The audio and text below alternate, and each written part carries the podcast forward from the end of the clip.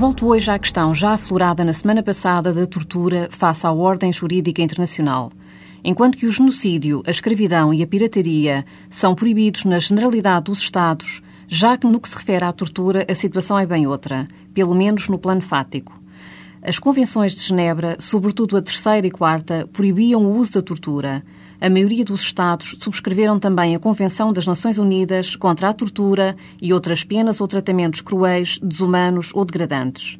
Parecia assim que a lei protegia já suficientemente valores de humanismo que iriam impedir a prática da tortura.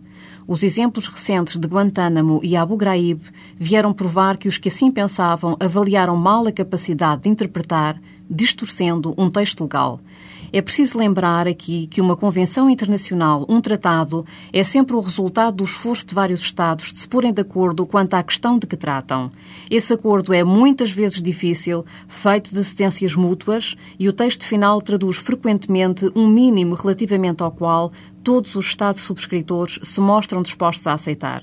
Por essa razão, os conceitos usados são muitas vezes suficientemente vagos ou indeterminados, por forma a admitirem diferentes interpretações.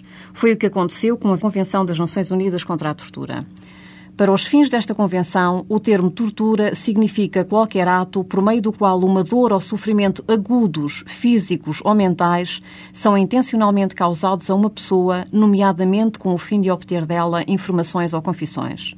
Ora, com base neste texto, entendeu o secretário de Defesa norte-americano Donald Rumsfeld, no memorando de 2002, que apenas estaríamos perante um ato de tortura a quase dele decorresse morte, perda de um órgão ou de uma função vital.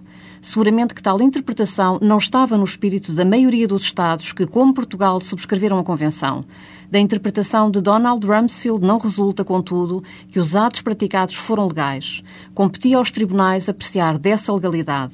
Infelizmente, por decisão política, isso não aconteceu o que demonstra a imperiosa necessidade de manter um equilíbrio de poderes e de salvaguardar a total independência do Poder Judicial.